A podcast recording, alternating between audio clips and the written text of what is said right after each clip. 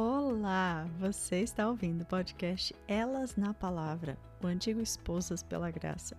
Somos mulheres que acreditam que nosso Deus Criador se revela a nós através da Sua palavra, da oração e da comunhão umas com as outras. É por isso que estamos aqui, juntas na palavra, todos os dias seja através do podcast, dos nossos estudos e grupos de oração ou dos nossos encontros, nós queremos te encorajar e aprender juntas a conhecermos a Bíblia e assim conhecermos melhor a Deus e vivemos para a sua glória. Eu sou a Carol, host desse podcast e é uma alegria enorme bater esse papo com você. Seja muito bem-vinda, minha querida.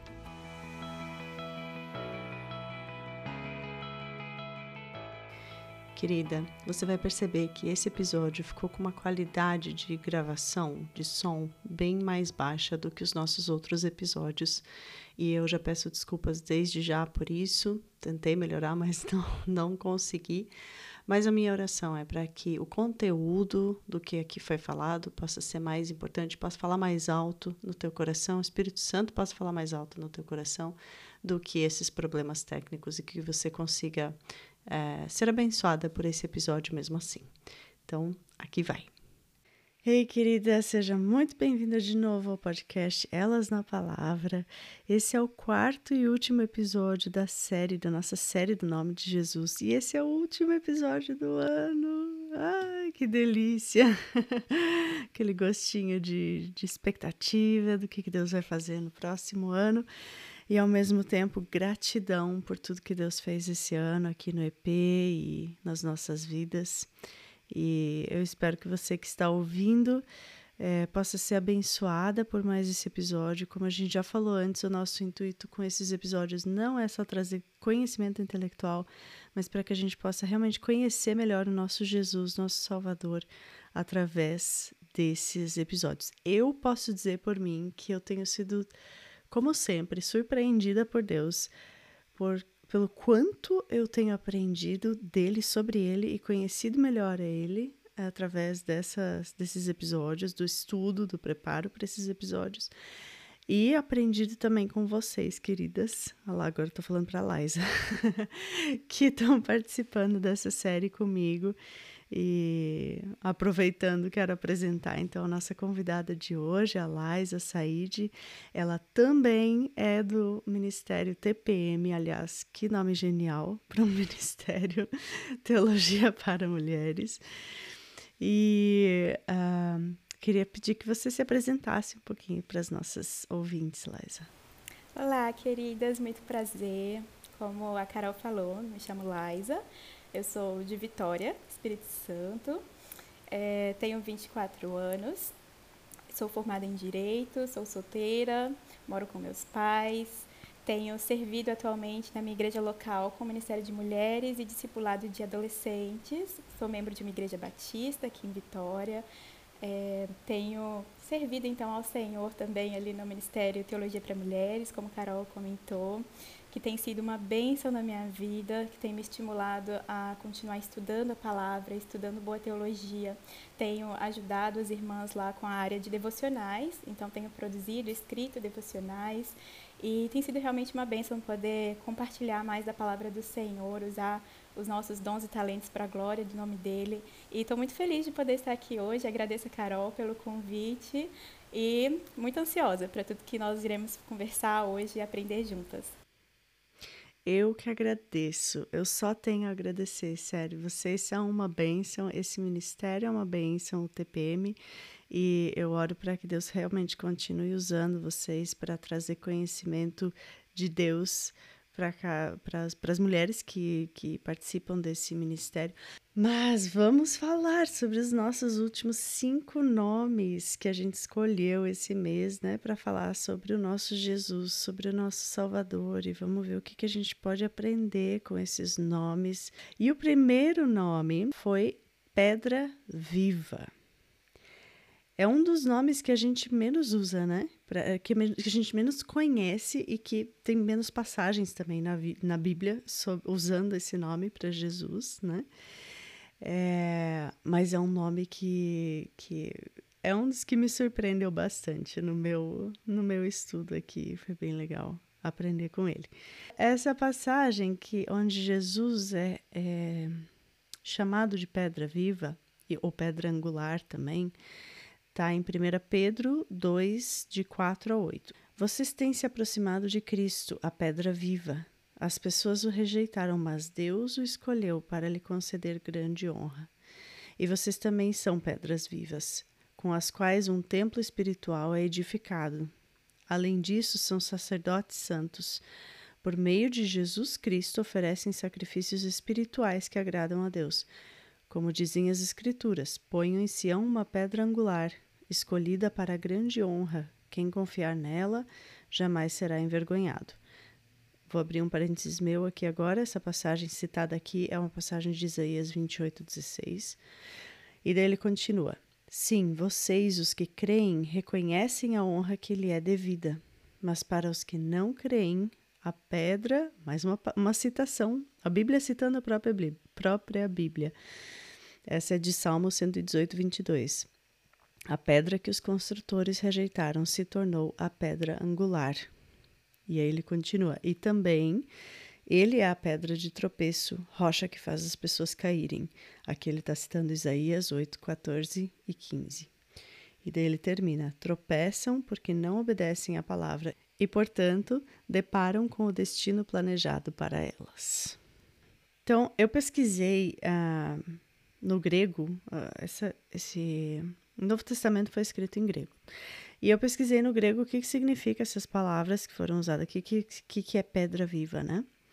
E a, as palavras aqui no original usadas são liton zonta. E é, os, os, o significado é o sentido literal mesmo das palavras que a gente que para as quais foram traduzidas. Então, pedra quer dizer pedra mesmo, e viva tá, é aquilo que contém vida e que não está morta, né? Cheio de vida. Eu também estava pesquisando sobre esse. esse é, porque aqui, na verdade, ele usa dois termos né, diferentes. Ele fala a pedra viva e a pedra angular. E eu li que em alguns comentários e até dicionários bíblicos que ele está usando aqui dois termos diferentes realmente, né? Um deles é se refere a ele está apresentando é, a Jesus como o fundamento da construção. É, no grego daí seria o litos goniaios, goniaios, isso. Que é aquela pedra sobre a qual tudo é construído, né? Que suporta o peso de toda a construção. Mas ele também usa um outro termo que se refere a Jesus como a pedra escolhida por Deus. É uma pedra, no grego é eiskepalengonias, e é aquela pedra que é escolhida especialmente e trabalhada perfeitamente para completar uma construção. E ele está falando aqui disso também, né? Que Jesus foi rejeitado pelos homens, mas que a pedra rejeitada pelos homens foi escolhida a dedo por Deus e trabalhada perfeitamente para completar uma construção, né? E eu achei interessante também pensar fiquei me perguntando, tá, por que, que Jesus é o fundamento? Por que, que Jesus é essa pedra angular, né? E aí eu fui para a passagem de Colossenses 1, de 15 a 20, que é longuinha, mas eu quero ler ela inteira para a gente também, porque para mim ela expressa, é uma cristologia de Colossenses, ela expressa perfeitamente por que, Jesus é o fundamento de tudo, de todas as coisas, né? E diz assim: o Filho é a imagem do Deus invisível e é supremo sobre toda a criação. Pois por meio dele todas as coisas foram criadas, tanto nos céus como na terra, todas as coisas que podemos ver e as que não podemos ver, como os tronos, reinos, governantes e as autoridades do mundo invisível. Tudo foi criado por meio dele e para ele. Ele existia antes de todas as coisas e mantém tudo em harmonia. Ele é a cabeça do corpo, que é a igreja. Ele é o princípio supremo sobre os que ressuscitam dos mortos. Portanto, ele é o primeiro em tudo, pois foi do agrado do Pai que toda a plenitude habitasse no Filho. E por meio dele, o Pai reconciliou consigo todas as coisas. Por meio do sangue do Filho na cruz, o Pai fez as pazes com todas as coisas, tanto nos céus como na terra. Isso foi Colossenses 1, de 15 a 20. Isso diz tanto sobre Jesus, né? Tá falando ali nessa passagem que de 1 Pedro que Deus está construindo um templo espiritual e para isso ele usa pedras vivas, né? Que são construídas em cima da pedra viva, da pedra viva, que é Jesus. E Jesus é o nosso perfeito fundamento, ele é o único sobre qual a construção pode de fato permanecer segura eternamente. Né? Nenhuma outra base é confiável. Tudo que a gente tem, tudo que a gente é e tudo que nós recebemos de Deus e ainda vamos receber na eternidade tem sua base em Cristo. Então, como em uma construção, eu achei esse comentário não é meu, ele é do David Gutzik, na verdade está no comentário do David Gutzik e ele tá, tá citando Clark, um outro comentarista. E ele diz que, como em toda construção, as pedras utilizadas nessa construção, elas só têm a sua utilidade se elas estão colocadas cada uma no seu lugar apropriado, né? Se elas são um, um, uma pilha de pedras, é só escombro, é só, é só, né? Não tem utilidade. Mas se elas são colocadas sobre um, uma fundação sólida e, e, cada uma permanece ali no seu lugar, assim como nós, o corpo, que estamos sendo construídos em cima de Cristo, aí sim tem utilidade. Eu achei muito legal esse comentário dele. Uhum.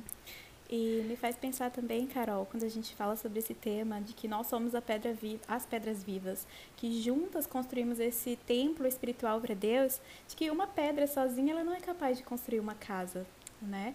Uhum. A gente precisa de uhum. várias pedras para construir um edifício. Então, da mesma forma, uhum. a igreja de Cristo, ela só é igreja quando nós estamos reunidos como comunidade, então, Sim. algumas pessoas que falam, ah, eu sou a igreja de Cristo, esse comentário é hum. equivocado, porque ninguém é igreja sozinho, né? Nós uhum. somos igreja quando estamos juntos. E algo que entristece muito meu coração é ver o crescimento desse tal movimento dos desigrejados, pessoas que não se reúnem com o corpo de Cristo, pessoas que acham que é algo dispensável a comunhão com os uhum. santos. E como isso entristece meu coração, porque a palavra de Deus ela é clara, de que nós só podemos ser igreja quando estamos em comunidade. Uhum, é isso.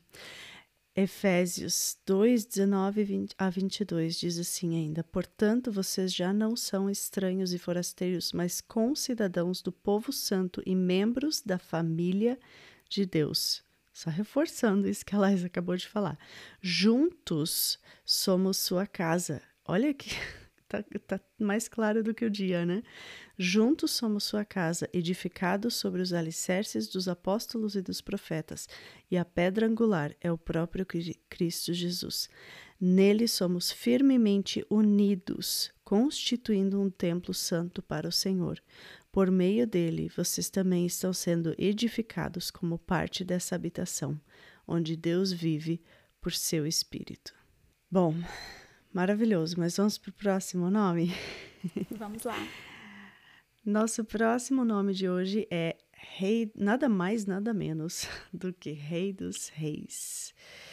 E eu vou ler também uma passagem aqui de Apocalipse, onde fala claramente que Jesus é o Rei dos Reis, é, Apocalipse 19, 16 diz que em seu manto de Jesus Cristo, né, na altura da coxa, estava escrito o nome Rei dos Reis e Senhor dos Senhores. É, ele também é chamado de, de, de, Rei dos Reis em Apocalipse 17, 14, 1, 5. E nessas passagens, esse, esse nome está se referindo ao próprio Jesus, mas esse nome também é usado para se referir a Deus Pai. Lá em 1 Timóteo 6, 15 e 16, por exemplo, diz: Pois no devido tempo lhe será revelado do céu pelo bendito e único Deus Todo-Poderoso, o Rei dos Reis e Senhor dos Senhores. Somente a ele pertence a imortalidade e ele habita em luz tão resplandecente que nenhum ser humano pode se aproximar dele. Ninguém jamais o viu, nem pode ver. A ele sejam honra e poder para sempre. Amém. E a palavra aqui em, em grego, sendo usada no grego, no original, é basileus. E o que, que significa isso? É, de novo, a tradução literal, né? O mais alto governante de um povo, é, o comandante, né? O senhor de uma terra. Mas aqui, nessas passagens bíblicas, ele também tem o sentido claro de soberania de Deus, né? Vou de novo citar o, o David Guzik, que cita outro comentarista também, o Zais, não sei se assim se pronuncia o nome dele, que explica que Jesus ele não vai meramente nivelar os reis da terra e fazer eles governarem justamente com princípios é, cristãos que reflitam o caráter de Jesus, né? Não. Ele vai tirar do trono qualquer outra autoridade que foi colocada ali pelo próprio Deus, né? Em primeiro lugar. Isso está lá em Romanos 13, 1 e 2, por exemplo. Mas ele vai tirar, e ele sim é, vai tirar todo o domínio e autoridade das mãos dos governantes e colocá-los nas suas próprias mãos. Ele irá reinar soberano e único como o verdadeiro e único rei do universo. E o que, que isso significa para a gente sobre Jesus, né? Para a gente, para nossa vida hoje, é que toda autoridade colocada sobre mim nessa terra, ela veio de Deus, né? É Ele quem permite que governos sejam estabelecidos. Mas todos eles hoje são falhos e limitados. Mas essa, essa realidade é passageira. Né? Eu já vivi uma situação onde eu fui injustiçada por uma autoridade e é um sentimento horrível porque você se sente completamente de mãos atadas, né? Impotente, indefeso. É quando o nosso futuro ou o futuro dos nossos filhos parecem parecem estar sendo determinados por decisões injustas de pessoas falhas e limitadas. Mas Deus é soberano sobre tudo isso, ele continua no controle. E Jesus veio trazer o reino de Deus para esse mundo, né? Com o objetivo de destruir as forças malignas que nos prendiam e vencer até o último inimigo, que é a morte. E quando ele voltar, o seu reinado vai retornar com ele poder e glória, e ele vai completar a destruição desses inimigos espirituais de Deus. E então ele vai entregar o reinado do, dele para o Pai, e será um reinado absoluto, totalmente justo, totalmente eterno, confiável. Isso não aconteceu ainda, como a gente vê em Lucas 22, em 1 Coríntios 15 mas eu posso descansar, eu posso descansar a cabeça no travesseiro de noite, sabendo que é certo que isso vai acontecer e que nesse reinado eu posso descansar e eu posso confiar. E, e a minha esperança, então, ela está no poder de Deus, de que de fato Ele vai vencer o inimigo e a morte, vai vencer todo o mal e acabar com todo o mal e com toda injustiça, com todo reinado, com toda governança injusta e, e se ele não fosse rei dos reis, se ele não fosse a autoridade absoluta sobre todo o universo criado, a minha esperança seria só uma esperança, seria uma coisa incerta, né? Mas como ele é o rei dos reis, ele é a autoridade absoluta, eu não tenho só uma esperança, tenho uma certeza. E, e isso me traz paz. Quer comentar alguma coisa sobre esse nome, Liza? Amém. Glória a Deus. É, além das passagens que a Carol já citou de Apocalipse, eu também anotei uma passagem no livro de Daniel, que eu gosto muito, em que Nabucodonosor ele reconhece a supremacia do Deus de Daniel, do Deus de Israel sobre toda a terra. Uhum. E ele diz assim, lá em Daniel 2:47. O rei disse a Daniel: não há dúvida de que o seu Deus é o Deus dos deuses, o Senhor dos reis e aquele que revela os mistérios, pois você conseguiu revelar esse mistério. Qual o contexto dessa passagem, né? O rei Nabucodonosor teve um sonho e um sonho que perturbou muito ele. Então ele já acordou perturbado com aquele sonho, mas ele não se lembrava do sonho. E ele mandou chamar todos os magos, ah, os intelectuais, sábios lá da Babilônia para tentarem decifrar esse mistério. Ele queria que os sábios revelassem para ele o que ele tinha sonhado e qual era a interpretação uhum. do sonho. E Não os magos nada, né? todos, né? é, eles se indignaram, porque eles falaram, isso é impossível. O assunto que o rei uhum. requer, lá em Daniel 2:11 eles dizem, o assunto que o rei requer é difícil, ninguém há que o possa declarar diante do rei, uhum. senão os uhum. deuses, cuja morada não é com a carne.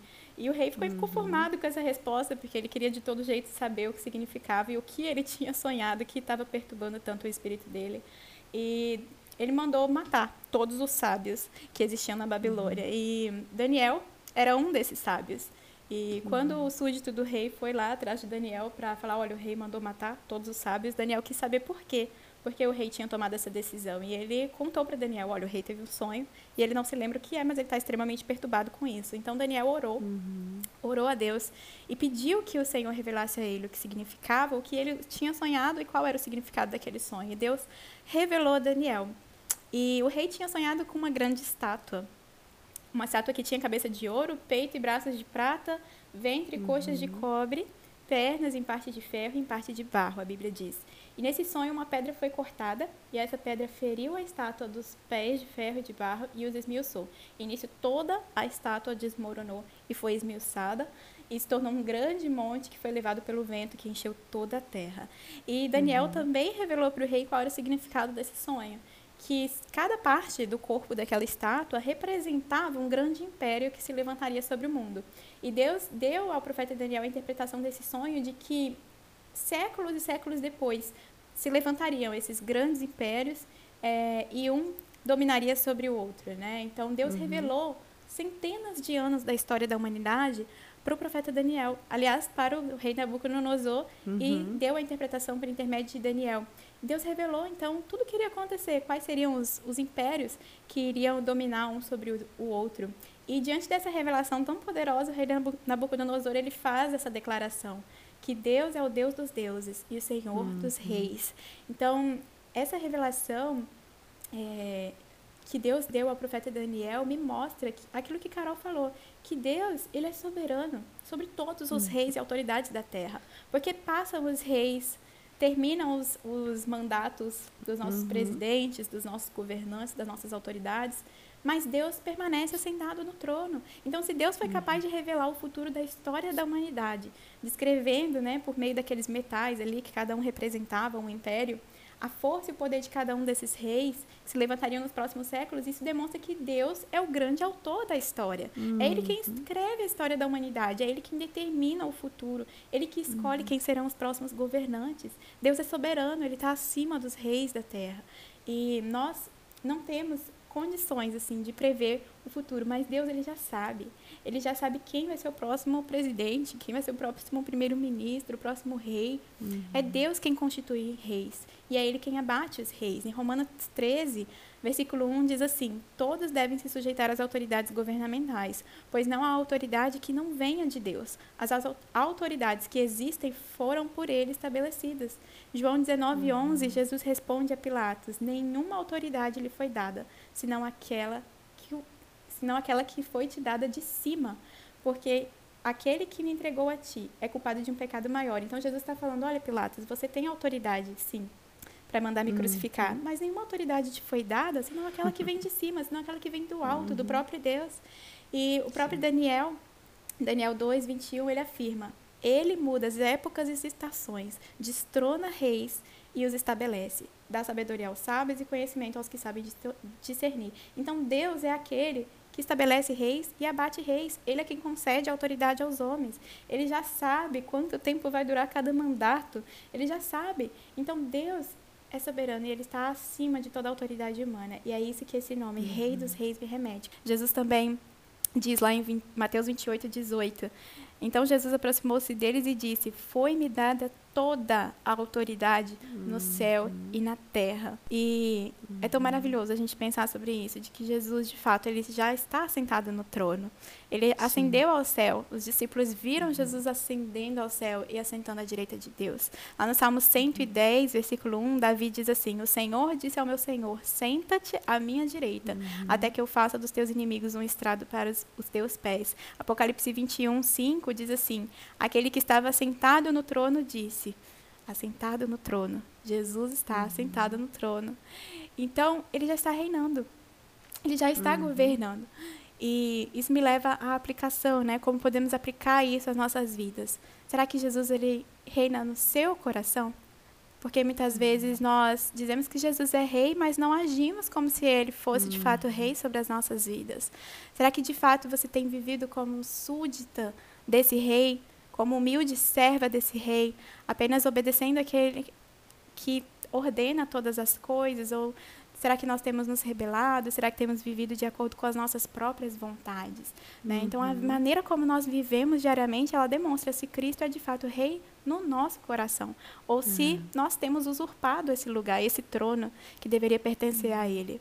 Né? Então, o reino de Jesus, ele não está por vir, ele já está acontecendo uhum. no coração de todas aquelas e aqueles que reconhecem uhum. a soberania dele em seu coração. Né? Uhum. Nós vivemos nesse já, mas ainda não. Nós já fomos é. salvas, mas ainda não vivemos de maneira completa esse reino. Estamos aguardando, como Carol falou, estamos aguardando a uhum. consumação desse reino. Mas já podemos uhum. viver deste lado da eternidade, reconhecendo a supremacia de Cristo sobre as nossas vidas. Muito bom. Isso me lembrou de um post que a gente fez um tempo atrás no Instagram também, que a capa dizia assim: quem, quem senta no trono do seu coração? Né? Que todas nós temos um troninho no nosso coração. Quem está sentado ali? Será que é Jesus ou será que sou eu mesma? Será que é alguém outro? Né? E isso a gente vê de forma bem, bem prática. Agora eu vou dar um exemplo bem banal aqui. Esses dias a gente estava, a gente queria muito um apartamento, mudar, se mudar para um apartamento. E aqui a gente tem que se é, mandar um formulário, eles têm que aprovar a gente para entrar naquele apartamento. E eu comentei isso com alguém e a pessoa falou assim para mim: Ah, eu, é aquelas orações que a gente faz assim, tipo, Senhor, que seja feita a tua vontade, mas que a sua vontade seja a minha vontade. e, e muitas vezes é isso que a gente faz, né? É, a gente quer que a vontade de Deus se conforme à minha, à nossa vontade e não e não o contrário. E isso é um exemplo bem, bem bobo agora, bem prático também de como que a gente pode avaliar, né? E pedir para o Espírito Santo também mostrar para a gente quem que está no trono do nosso coração. Será que sou eu mesma, as minhas vontades, ou será que é o Senhor Jesus Cristo que está reinando, né? Será que a gente está permitindo que Jesus seja o nosso rei da nossa vida também, né? Muito bom. Bem, vamos para o nosso próximo nome, terceiro nome de hoje, que é Estrela da Manhã. E eu vou ler aqui a passagem de Apocalipse também. A gente está cheio de Apocalipse hoje para ler. Vou ler lá em capítulo 22, versículo 16 onde diz assim: Eu, Jesus, enviei meu anjo a fim de lhes dar esta mensagem para as igrejas. Eu sou a origem de Davi e o herdeiro de seu trono. Sou a brilhante estrela da manhã. E no grego, ortrinos quer dizer manhã ou cedo, né? E aster quer dizer estrela. E o significado disso, né, tá, o comentarista Matthew Henry é, escreveu de forma linda que ele é a fonte de toda a luz. E o David Guzik escreveu: Assim como a estrela da manhã brilha e dá as boas-vindas ao novo dia que se inicia, Jesus faz a mesma coisa. Então, é, Jesus traz um novo tempo, traz um novo dia, tudo se renova, tudo se faz novo em Jesus. Ele traz a luz, ele rompe as trevas, né? Ele rompe a escuridão. E eu quero ler ainda também em Números, uma passagem do Antigo Testamento, que onde, onde o profeta Balaão ele já usa esse título é, messiânico, né? É, anunciando ou pre, predizendo a vinda do Messias, né, do, da nossa estrela da manhã. Em Números 24, 17, ele diz assim: Eu o vejo, mas não agora. Eu o avisto, mas não de perto. Uma estrela surgirá de Jacó, um cetro se levantará de Israel, esmagará a cabeça do povo de Moabe e rachará o crânio dos descendentes de Sete. O que, que isso significa sobre Jesus? O que, que, que, que, que diz sobre Jesus? Quer falar também, Liza? Sim, é, eu gosto muito dessa, desse nome de Jesus, da estrela da manhã, porque em toda a Bíblia, a vinda de Jesus e a salvação do povo de Deus, ela é ilustrada por um amanhecer. Em uhum. todo o Antigo Testamento nós vemos essa figura de linguagem sendo usada da manhã para expressar a salvação de Deus chegando ao povo. E uhum. nós vemos lá em Miqueias que ele diz assim: Um povo que andava em trevas viu uma grande luz. Perdão, Isaías. Miqueias uhum. é, fala sobre o sol da justiça. Miqueias 4, 2 diz: O sol da justiça se levantará trazendo cura em suas asas. Então, essa novamente essa ilustração da manhã, o sol da justiça uhum. raiando. Davi também falou sobre isso. Ele disse que um descendente da sua linhagem governaria com justiça e que seria como a luz da manhã, ao nascer do sol, numa manhã sem nuvens, segundo Samuel 23, Uau. 4. Então, toda a, a Bíblia, ela fala sobre esse raiar do dia, sobre esse amanhecer da redenção. É, todos os profetas, quando falam sobre a vinda de Cristo, nos remetem a esse tempo em que vai romper a aurora, né? Porque nós estamos uhum. num tempo de escuridão, de trevas do pecado. E quando Jesus uhum. chega, ele é esse sol da justiça, ele é essa estrela da manhã que traz luz aos nossos corações. E isso nos revela sobre o caráter de Cristo, justamente a, a salvação que ele traz para as nossas vidas. A Colossenses 1, 13 diz: Pois ele nos resgatou do domínio das trevas e nos transportou para o reino do seu Filho amado. Ele nos tirou do império das trevas e nos trouxe para a sua uhum. maravilhosa luz.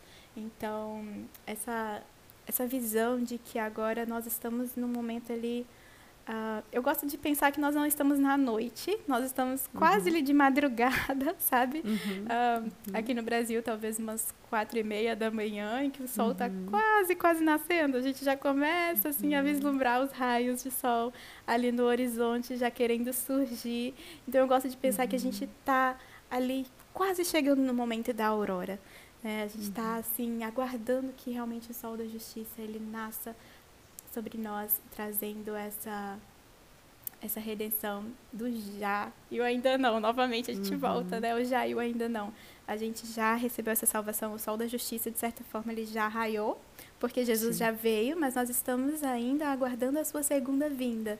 Então, quando uhum. ele vier, realmente esse sol vai raiar de uma vez por todas sobre nós uhum. e vai dissipar todas as trevas. 1 João capítulo 2, verso 8 diz: As trevas estão se dissipando e já brilha a verdadeira luz. Então nós estamos aguardando essa consumação, quando nós veremos nosso Salvador face a face. A gente está na beirinha da madrugada e Cristo logo vai, vai voltar trazendo luz para as nossas vidas eternamente. Maravilhoso. Isso me faz pensar, me faz me perguntar: será que a gente vive também de acordo, né? A gente falou antes, né? será que a gente vive como se Jesus realmente fosse o rei da nossa vida, ou será que a gente tem algum outro rei ali no trono? E agora eu me pergunto também: será que a gente vive, tem vivido realmente com essa com esse gostinho de tá quase, tá quase? Ou será que a gente tem vivido é, como se isso daqui fosse tudo já, sabe? É, sem essa, essa expectativa de, de raiar, de ouvir o galo cantando e de raiar o dia, né? É, onde todas, pensa, toda a treva vai ser dissipada, todo o choro vai cessar, toda a dor, toda a doença, toda a perda, toda a injustiça, todo pecado e a gente vai ver Jesus face a face. Será que a gente vive realmente com isso no coração, com isso em mente, com essa expectativa, olhando para é esse o meu objetivo, é ali que eu quero chegar? Ou será que o meu maior objetivo é as próximas férias, ou a compra daquela casa, ou enfim, né? Quão, quão real é isso para nós, né? No nosso coração? Quanto a gente reflete sobre isso e e, e anseia pela vinda de Cristo, né? Por esse encontro maravilhoso com, né? Pensa naquela, naquele momento do casamento onde o, o noivo olha para a noiva entrando e dá aquele sorriso. E... Gente, nós vamos ver o nosso Salvador, nós vamos ver Jesus, nós vamos ver o Criador. Ah! Será que a gente vive com essa expectativa, né? Hey, eu sei que esse episódio tá muito especial, mas eu preciso interrompê-lo rapidinho para te contar de mais um recurso que preparamos para você. Você já conhece o nosso site?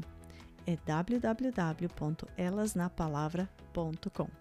Lá na aba Para Você do menu, você encontra uma série de estudos temáticos, estudos indutivos, e-books e até materiais para impressão, como posters, cards de versículos bíblicos para enfeitar sua casa.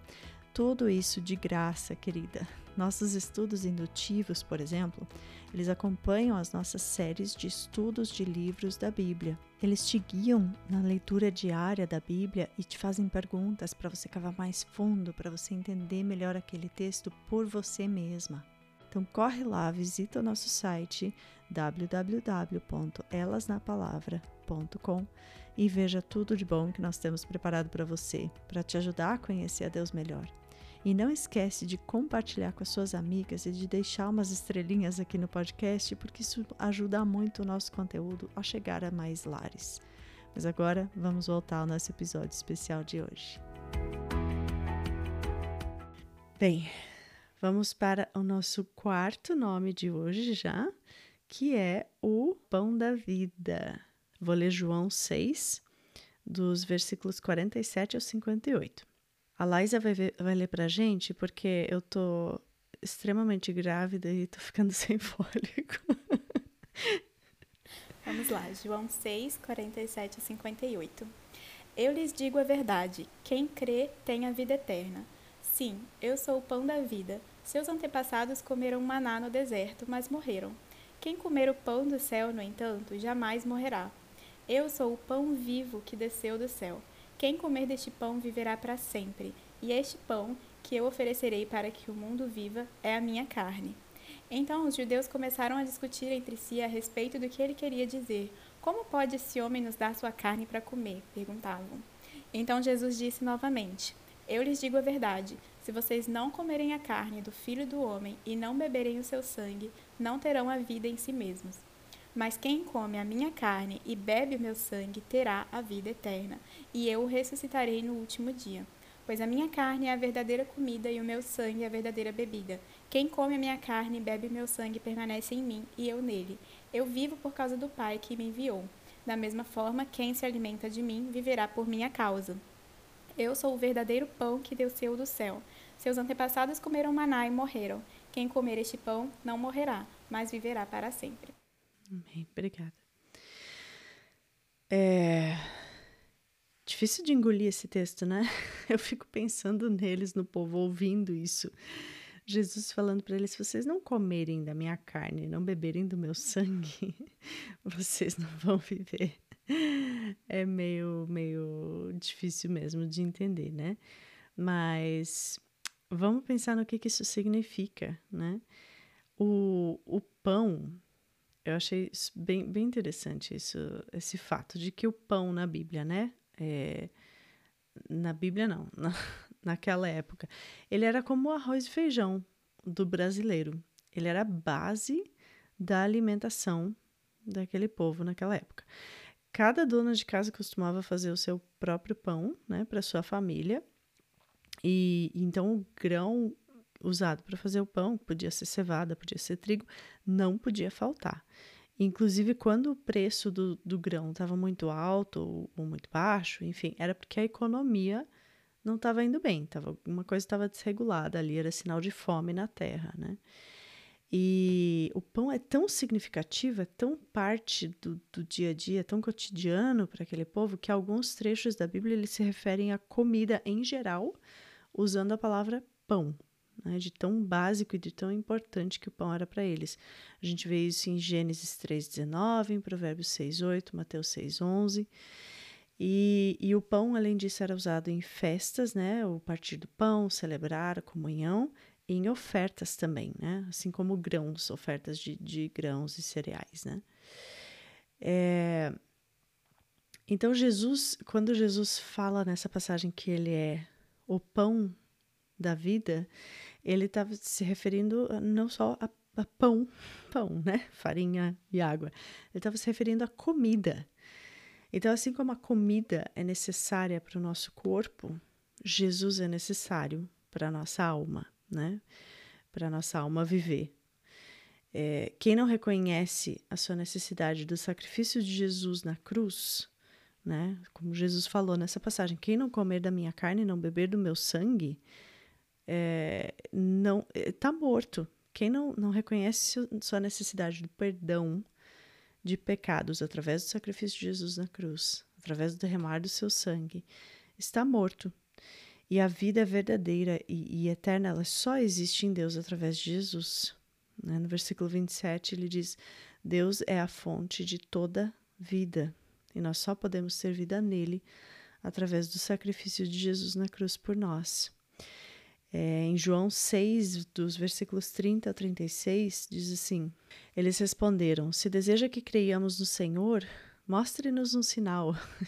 Isso é um povo muito, muito ousado falando, falando de Jesus. Você quer que a gente acredite em você? Nos dá um sinal. O que, que é o Senhor pode fazer? de hoje, né, Carol? Não é nada diferente. É, eu dei risada, mas é triste, na verdade.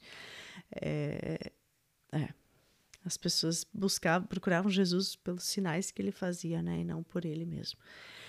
E aí é, eles continuam, né? Afinal, nossos antepassados comeram maná no deserto. As escrituras dizem: Moisés lhes deu de comer pão do céu.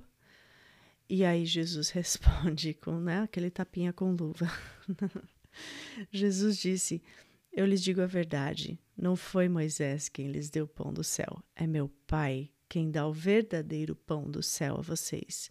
O verdadeiro pão de Deus é aquele que desce do céu e dá vida ao mundo. Senhor, dê-nos desse pão todos os dias, disseram né, o povo a Jesus. Aí Jesus respondeu de novo: Eu sou o pão da vida. Quem vem a mim nunca mais terá fome. Quem crê em mim nunca mais terá sede. Mas vocês não creram em mim, embora me tenham visto. Aí tem uma frase só que eu quero fechar com essa, fechar o meu comentário disso. É, com essa frase, porque ela, eu achei ela também incrível, de Matthew Henry. É mais possível para os nossos corpos viverem sem o pão, ou sem a comida, do que para as nossas almas viverem sem Cristo. Muito bom, Carol.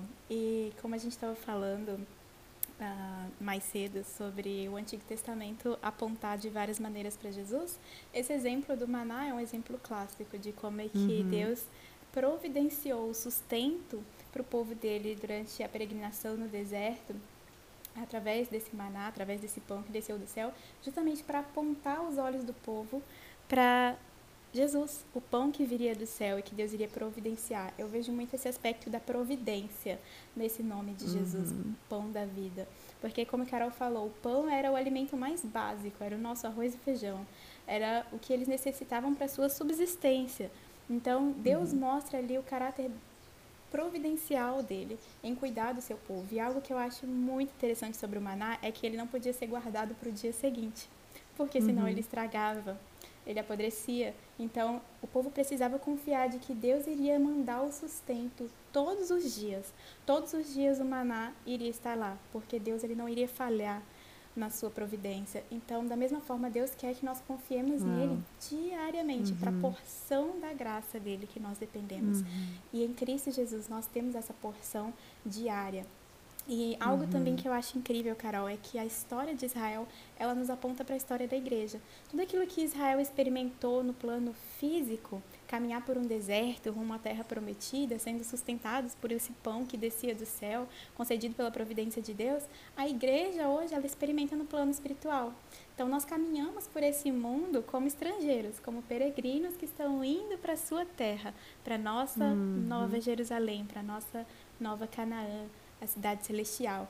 E nós estamos sendo diariamente sustentados pelo pão que desceu do céu, que é Jesus, confiados nessa providência divina para saciar a nossa fome espiritual. E o que é a fome espiritual? Quando eu estava refletindo sobre essa passagem, eu fiquei pensando sobre isso. O que é essa fome espiritual que só Jesus pode saciar?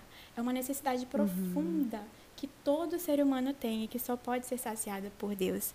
Um, tem uma uhum. frase bem conhecida, já acho que até virou um ditado popular quase, que diz assim: Todo homem tem no seu coração um vazio do tamanho de Deus. O que, que essa frase uhum. quer dizer? Que só Deus ele pode preencher o nosso coração e satisfazer todos os anseios e necessidades mais profundas que nós temos. Essa frase também uhum. me lembra uma outra de C.S. Lewis, em que ele diz assim: Se eu encontro em mim um desejo que nenhuma experiência desse mundo pode satisfazer, a explicação uhum. mais provável é que eu fui feito para um outro mundo. Uhum. E muitas vezes a gente acha que esse anseio do nosso coração, ele pode ser preenchido por outras coisas dessa vida, mas não pode. A gente simplesmente ah, se vê insatisfeitas quando nós tentamos preencher esse vazio do nosso coração com outras Sim. coisas que não o Senhor. Essas bênçãos terrenas uhum. são maravilhosas, aquilo que Deus nos dá, uh, um emprego, uma carreira, uma família, né, um marido, filhos, tudo isso são bênçãos de Deus, mas em última análise nada disso pode nos satisfazer, nada disso uhum. pode preencher o nosso coração como só o Senhor pode. E teve um livro que eu li sobre jejum, o livro se chama Fome por Deus, é do John Piper. Esse livro me impactou uhum. muito, porque o Piper ele fala sobre por que Deus criou o pão e a fome? Eu vou ler um trechinho, prometo que vai ser bem rapidinho para as irmãs desse uhum. livro, porque realmente foi uma visão que me impactou muito. Uhum. Ele diz assim: é, uma das razões pelas quais a comida tem esse poder incrível é que ela é tão básica para a nossa existência. Por que isso? Porque Deus criou o pão e projetou os seres humanos para que eles precisassem dele para o resto da vida. Deus poderia ter criado vida que não precisasse de comida. Ele é Deus. Ele poderia ter feito isso de maneira que ele quisesse. Por que pão? E por que fome e sede? Minha resposta é muito simples. Ele criou o pão para que tivéssemos uma ideia de como é o Filho de Deus quando diz: Eu sou o pão da vida. E ele criou hum. o ritmo da sede e da satisfação para que tivéssemos uma ideia de como é a fé em Cristo Jesus quando ele diz: Quem crê em mim nunca terá sede. Deus não precisava criar seres humanos que precisassem de comida e água e que tivessem capacidade para distinguir sabores agradáveis, mas o homem não é o centro do universo. Deus é. Tudo que hum. ele fez foi para nos apontar para ele. E ele termina dizendo: portanto, o pão foi criado para a glória de Cristo. A fome hum. e a sede foram criadas para a glória de Cristo. Quando nós comemos, nós provamos o símbolo do nosso alimento celestial, o pão da vida. E quando nós jejuamos, dizemos: Eu amo a realidade acima do símbolo. Então, é, esse livro me marcou muito porque ele nos mostra que realmente Deus imprimiu nos nossos corpos físicos realidades que apontam para verdades espirituais. Eu nunca tinha parado para pensar uhum. nisso, de que Deus criou a fome para que nós pudéssemos entender o quanto nós necessitamos do pão que desceu do céu. Uhum. Ele criou a sede para que nós pudéssemos entender quão desesperadamente nós precisamos da água da vida. Depois que eu li isso, eu fiquei assim, toda vez que eu sinto sede, que eu estou num dia extremamente calor e eu preciso de um gole de água para molhar minha boca, eu penso, uau, quanto eu preciso de Jesus, da água da vida quando a gente sente fome, né? Eu acho que talvez nenhuma de nós tenha passado uma situação extremamente desesperadora de fome. Eu espero uhum. que não. Uhum. Mas a fome ela nos aponta para o quanto nós precisamos de Cristo, que é o pão que desceu do céu. Quando Deus criou uhum. os nossos corpos dessa forma, com esses instintos, né, com essas necessidades de comida, de água, Ele queria nos ensinar uma lição. Ele queria nos ensinar que a maior necessidade da nossa existência só pode ser plenamente satisfeita por Ele, por Ele que é o pão da vida, por Ele que é a água da vida, e nada nem ninguém nesse mundo é capaz de satisfazer esses anseios mais profundos e essas nossas necessidades uhum. mais básicas além de Deus. Então, trazendo uhum. já a aplicação, né, para as nossas vidas, eu gostaria de trazer essa reflexão para as irmãs. Será que você já experimentou esse pão da vida? Será que você já uhum. saboreou esse pão? Hum, Será que você hum. tem tido momentos uh, diariamente na presença de Deus onde você pode realmente sentir a doce presença do Espírito na sua vida, se deleitar nela a ponto de você ser capaz de não querer mais nada além de uhum. mais e mais de Cristo na sua vida. Uhum. Então eu gostaria de trazer essa reflexão para as irmãs. Uh, Deus ele nos deu a oração, o jejum, a leitura bíblica, os meios de graça para que nós possamos nos alimentar dele diariamente, desse pão que desceu do céu. É assim que nós nos alimentamos de Jesus. É na palavra dele, é na comunhão com ele por meio da oração. Só isso, só esse tipo de relacionamento com Deus pode saciar essa fome espiritual, esse vazio que nós temos só pode ser preenchido uhum. por Ele. Quanto mais a gente tenta preencher esse vazio com algo que não seja Deus, mais insatisfeitas nós vamos ficar. Mas uhum. quando a uhum. gente entende que só Jesus pode nos saciar, né? Então, uhum. minha irmã, se você ainda não experimentou o pão da vida, venha até Jesus e experimenta, que você uhum. nunca mais vai ter fome. Amém. Você falou uma palavra muito importante, né? É da gente se satisfazer, não. Qual que é a palavra que você usou? Saciar? Saciar. É não. Eu, eu queria falar justamente o, o do prazer que a gente sente. Deleitar. Exemplo, de se deleitar, isso. Será que você já se deleitou na presença de Deus? Porque a gente estava até falando sobre isso um tempo atrás na equipe, né? Sobre a importância da gente. Sim, a gente precisa estudar a Bíblia e a gente fala muito sobre isso aqui. É, mas a importância da gente também sentar na presença de Deus e, e ter esse momento de deleite, né? Porque é como se a gente tivesse assim se alimentando de alguma comida só porque realmente aquilo o nosso corpo precisa daquilo, a subsistência, né? Eu tô com fome, eu preciso matar a fome, então eu vou comer tal coisa. Ou você senta aquela mesa de Natal, a gente acabou de passar pelo Natal, né? Vocês que estão ouvindo, a gente ainda não passou. Mas acabou de passar o Natal, senta naquele aquela mesa, aquele geralmente, né, muitas pessoas podem ter essa oportunidade, esse, essa bênção de ter um banquete à mesa no Natal, cheio de comidas maravilhosas que, que acendem todos os nossos sentidos, né? E, e que interessante essa, esse comentário do Piper, né? Essa, essa passagem que você leu. Deus criou, ele não criou só o arroz e feijão, ele criou também o pudim de leite, ele criou, enfim, essas possibilidades, panetone. né? O panetone, o, o peru de Natal e tal. E, e eu, eu creio que nosso relacionamento com ele é, pode, deve ser assim também, né? A gente se alimenta assim, às vezes a gente lê a Bíblia, a gente tem aquele momento de oração e é uma coisa meio seca, é uma coisa assim, eu preciso, eu estou fazendo porque eu preciso, é uma é uma é uma disciplina espiritual, né? Estou fazendo por ser disciplina e por saber que eu preciso disso, mas outras vezes a gente pode também é, se deleitar, realmente se deliciar na presença de Deus. E ele quer, ele criou isso também, ele criou em nós esses essas emoções também, para nós sentirmos esse deleite nele. Piper, próprio Piper fala muito sobre isso, sobre a, ele fala muito sobre o hedonismo cristão, né? Como assim, hedonismo? Ele quer. Hoje eu li um só um subtítulo é, um livro do Tozer que eu vou começar a ler sobre, as, as é, sobre os atributos de Deus. E um dos subtítulos que ele colocou lá foi: Deus quer nos satisfazer, Deus quer nos dar prazer, Deus nos deu a capacidade de sentir prazer, mas Ele quer que a gente sinta esse ultimate prazer, esse, esse maior prazer nele. Nós fomos criadas dessa forma, isso não é um, não é um, um acidente, né? Isso foi desenhado assim por Deus em nós, essa necessidade e essa capacidade que só Ele tem de, de nos dar a maior satisfação, maior satisfação do que qualquer outra coisa pode nos dar, né? Ou pessoa. Mas vamos para o nosso último nome do dia e do ano e da série, que é o Bom Pastor. E eu quero ler uma passagem de. Aliás, eu quero pedir para você ler de novo, Laisa, se você não se importar. É a passagem de João 10, versículos de 11 a 15. Vamos lá. Eu sou o bom pastor. O bom pastor sacrifica a sua vida pelas ovelhas. O empregado foge quando vê um lobo se aproximar. Abandona as ovelhas porque elas não lhe pertencem e ele não é o seu pastor. Então o lobo as ataca e dispersa o rebanho.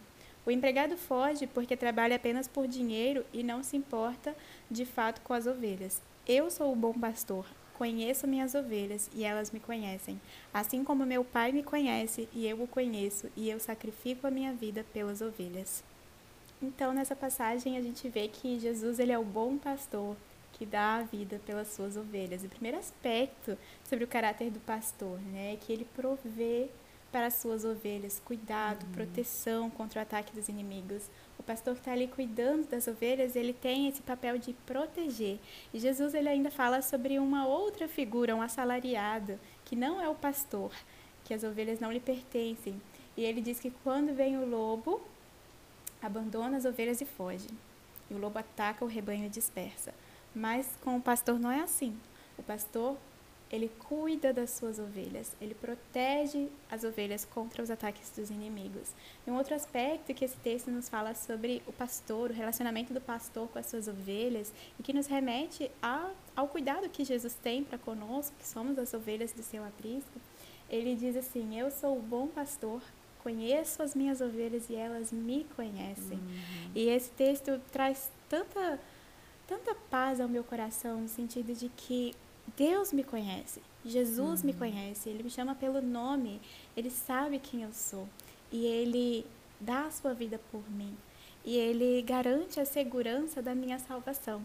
Uma das minhas passagens uhum. preferidas está nessa, nesse capítulo de João 10, quando Jesus ele fala um pouco mais adiante, a gente não chegou a ler esses versículos, mas ele diz assim: As minhas ovelhas, lá no verso 27, as minhas ovelhas ouvem a minha voz eu as conheço e elas me seguem.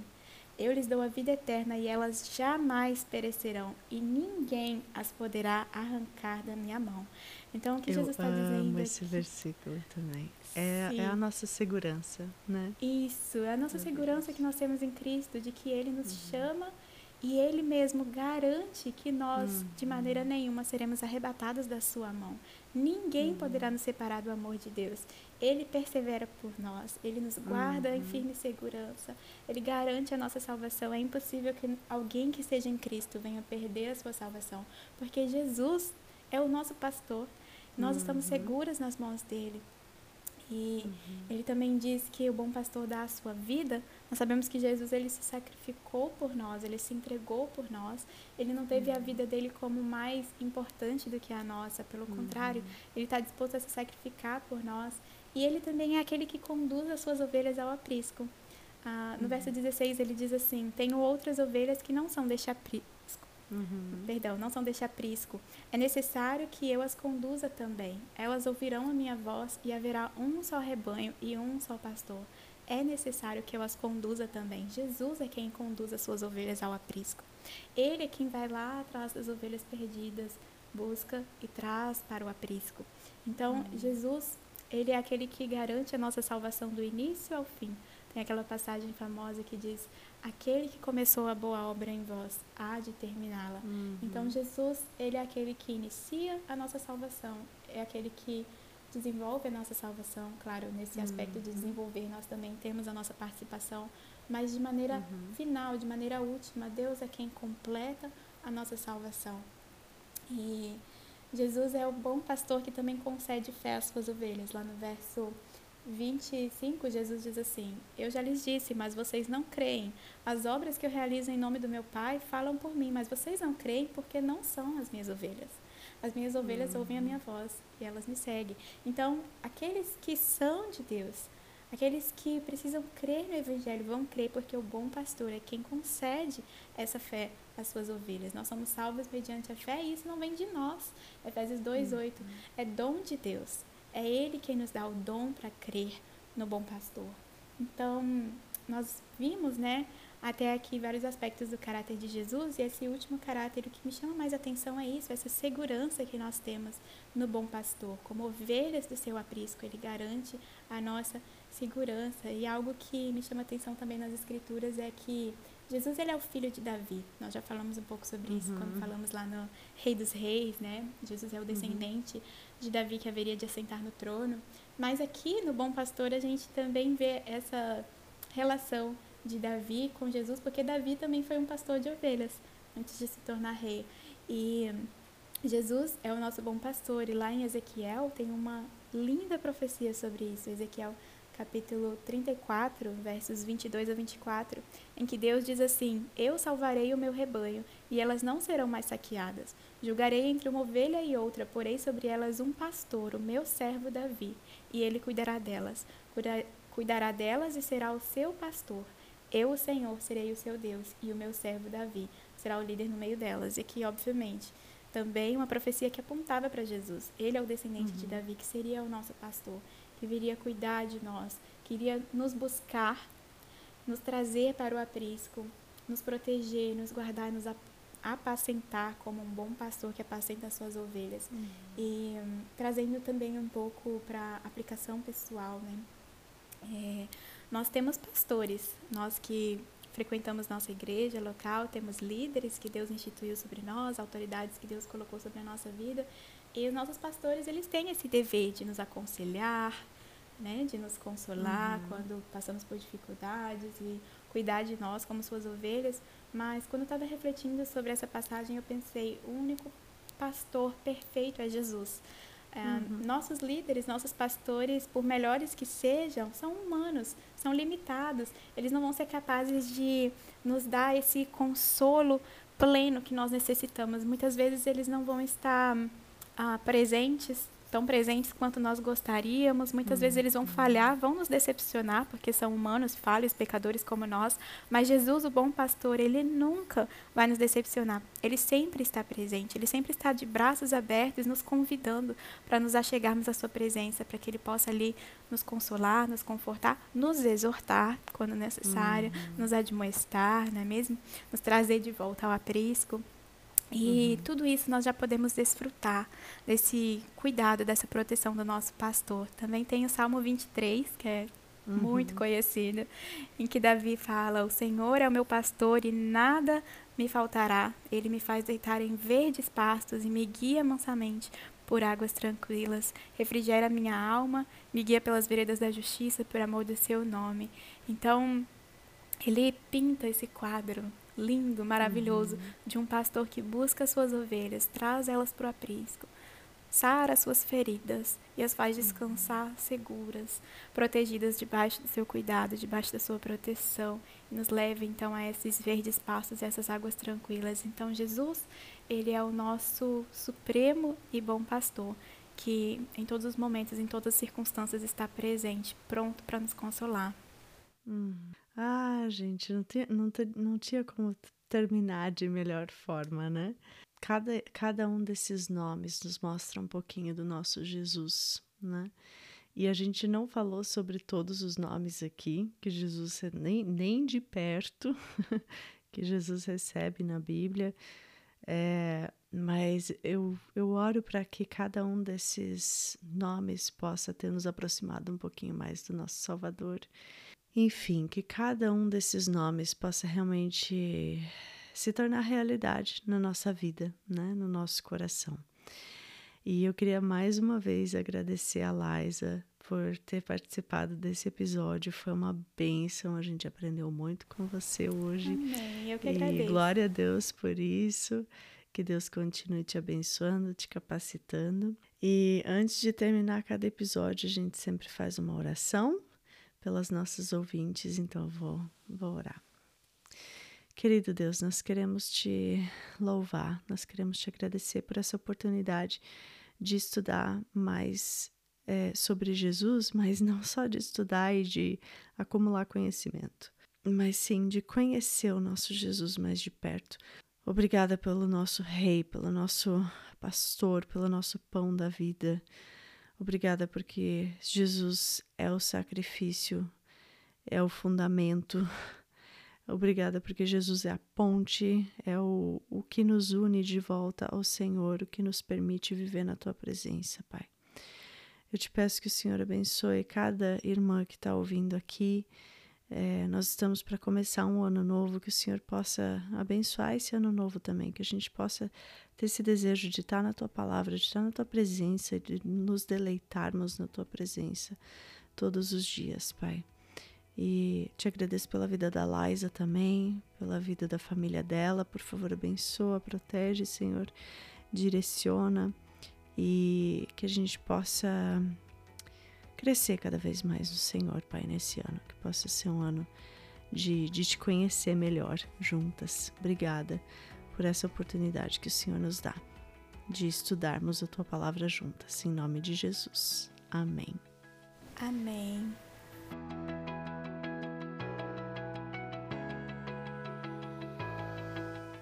Muito obrigada por ter ficado conosco nessa conversa até agora. Se esse episódio te abençoou de alguma forma, vem nos contar lá no nosso Instagram, o arroba é Elas na Palavra. E deixa umas estrelinhas aqui no podcast, por favor, pois isso também nos ajuda a levar a palavra de Deus para mais lares. E depois, corre no nosso site www.elasnapalavra.com e vai ver todos os recursos gratuitos que preparamos com todo amor para você. Que Deus abençoe sua vida, sua família e que possamos juntas crescer em conhecimento do Pai, nos tornando cada dia mais parecidas com Ele. Boa semana e até terça-feira que vem, se Deus quiser.